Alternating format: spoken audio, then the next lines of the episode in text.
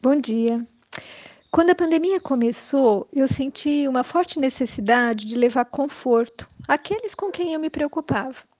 E eu resolvi que tinha por dever, por obrigação, despertar as pessoas para a busca do conhecimento do Evangelho, através das palavras de Jesus, que sem dúvida alguma trariam esperança e força para o duro momento.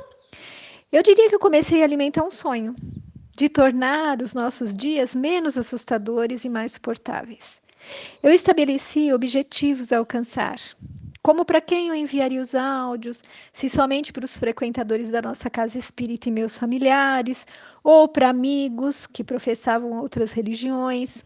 E se fosse algo mais amplo, como eu iria me manter fiel à doutrina espírita sem impactar ou ir frontalmente contra as convicções dos meus amigos. Enfim, eu fui traçando planos, metas de como atingir esse sonho inicial. E aí eu optei por áudios pelo WhatsApp, textos no Face com chamadas no Instagram.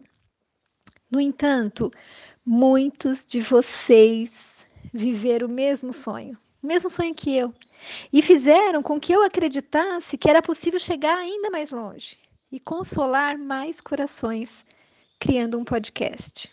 Minha gratidão a vocês.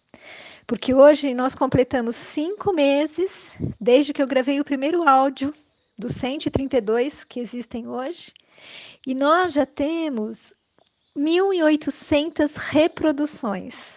Apenas nos dois meses em que eu postei, né, em, que eu, em que o podcast está no ar. Sendo que 59% dos ouvintes se localizam no Brasil 25% nos Estados Unidos e o restante, 16%, em outros, outros 24 países.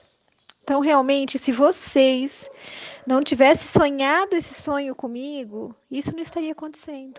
Graças aos compartilhamentos de vocês, os áudios puderam chegar mais longe e num tempo tão curto.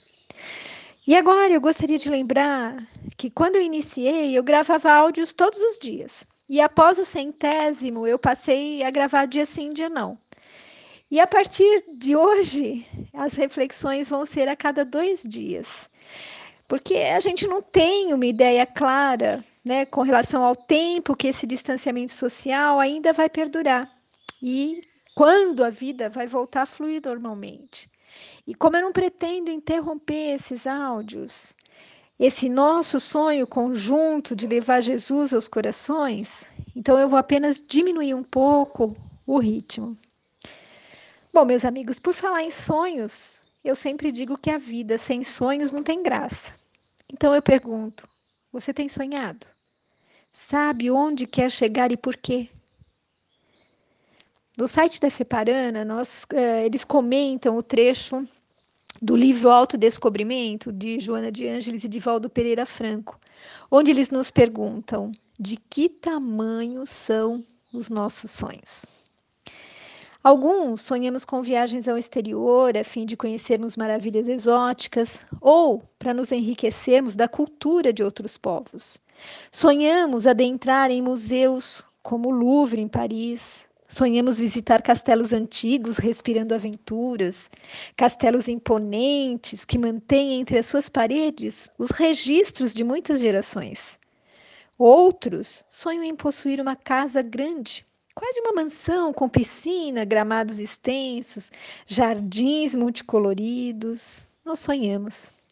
Mas para alguns, o sonho é bem mais modesto, embora não menos difícil de ser alcançado.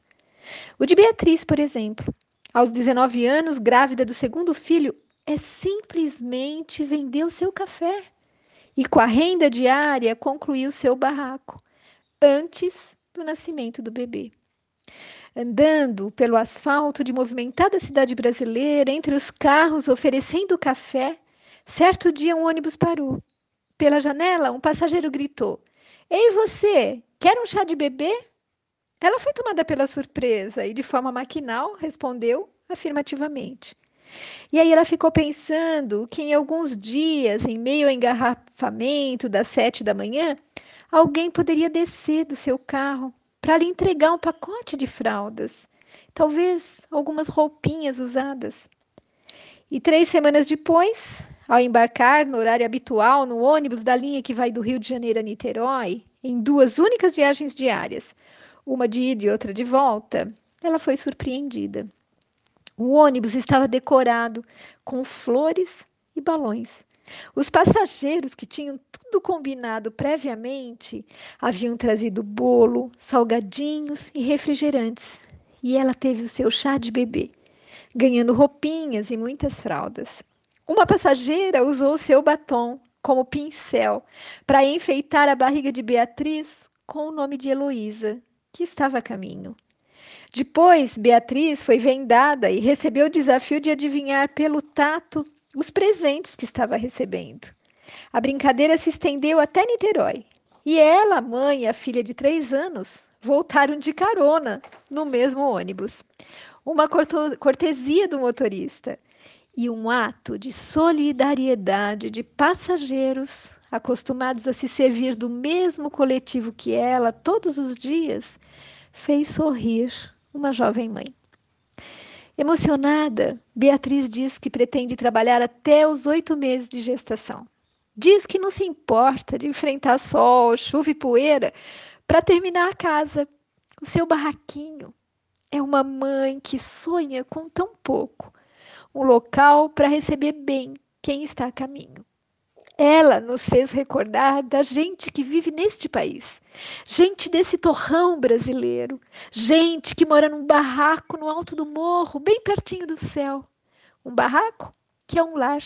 Gente que tem garra, que sonha com um amanhã melhor, um futuro risonho nessa bendita terra do Cruzeiro. Gente que sai pela manhã para defender o pão honrado do dia para si e para seus filhos.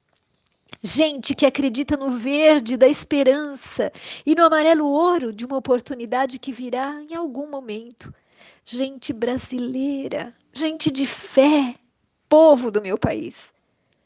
Quanto vale um sonho? Um sonho vale todas as lágrimas derramadas para sua conquista. Vale as noites insones, as tentativas frustradas, os pensamentos desmotivadores. Vale a presença constante do isso é impossível, até que o possível se apresente. Vale o cansaço físico, mental, o gosto amargo da derrota, quando pouco a pouco a vitória luminífera rompe no horizonte. A verdade é que o sonho vale a sua grandeza, pois, embora os caminhos para conquistá-lo possam ser tortuosos, toda a criação e realização humanas tiveram sua origem num sonho. Amigos, na historinha nós vemos não só a realização de um sonho, sonho daquela mãe da Beatriz, mas também a solidariedade, o sair de si para perceber a necessidade do nosso irmão, num gesto tão bonito de ajuda desinteressada. Então, eu repito agora a pergunta que eu fiz há pouco para vocês. Você tem sonhado?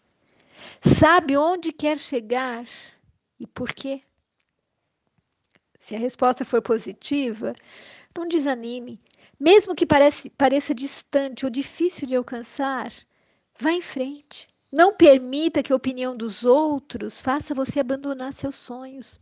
Dedique-se, trace metas, etapas a serem cumpridas uma a uma. Fernando Pessoa disse que somos do tamanho de nossos sonhos. Então, complementando essa frase, eu quero lembrar da música Voa, de Ivan Lins e Leda Selma.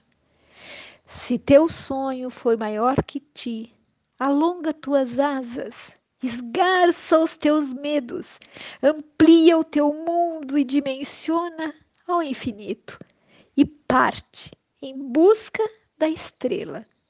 Voa alto, voa longe, voa livre, voa. Fique com Deus.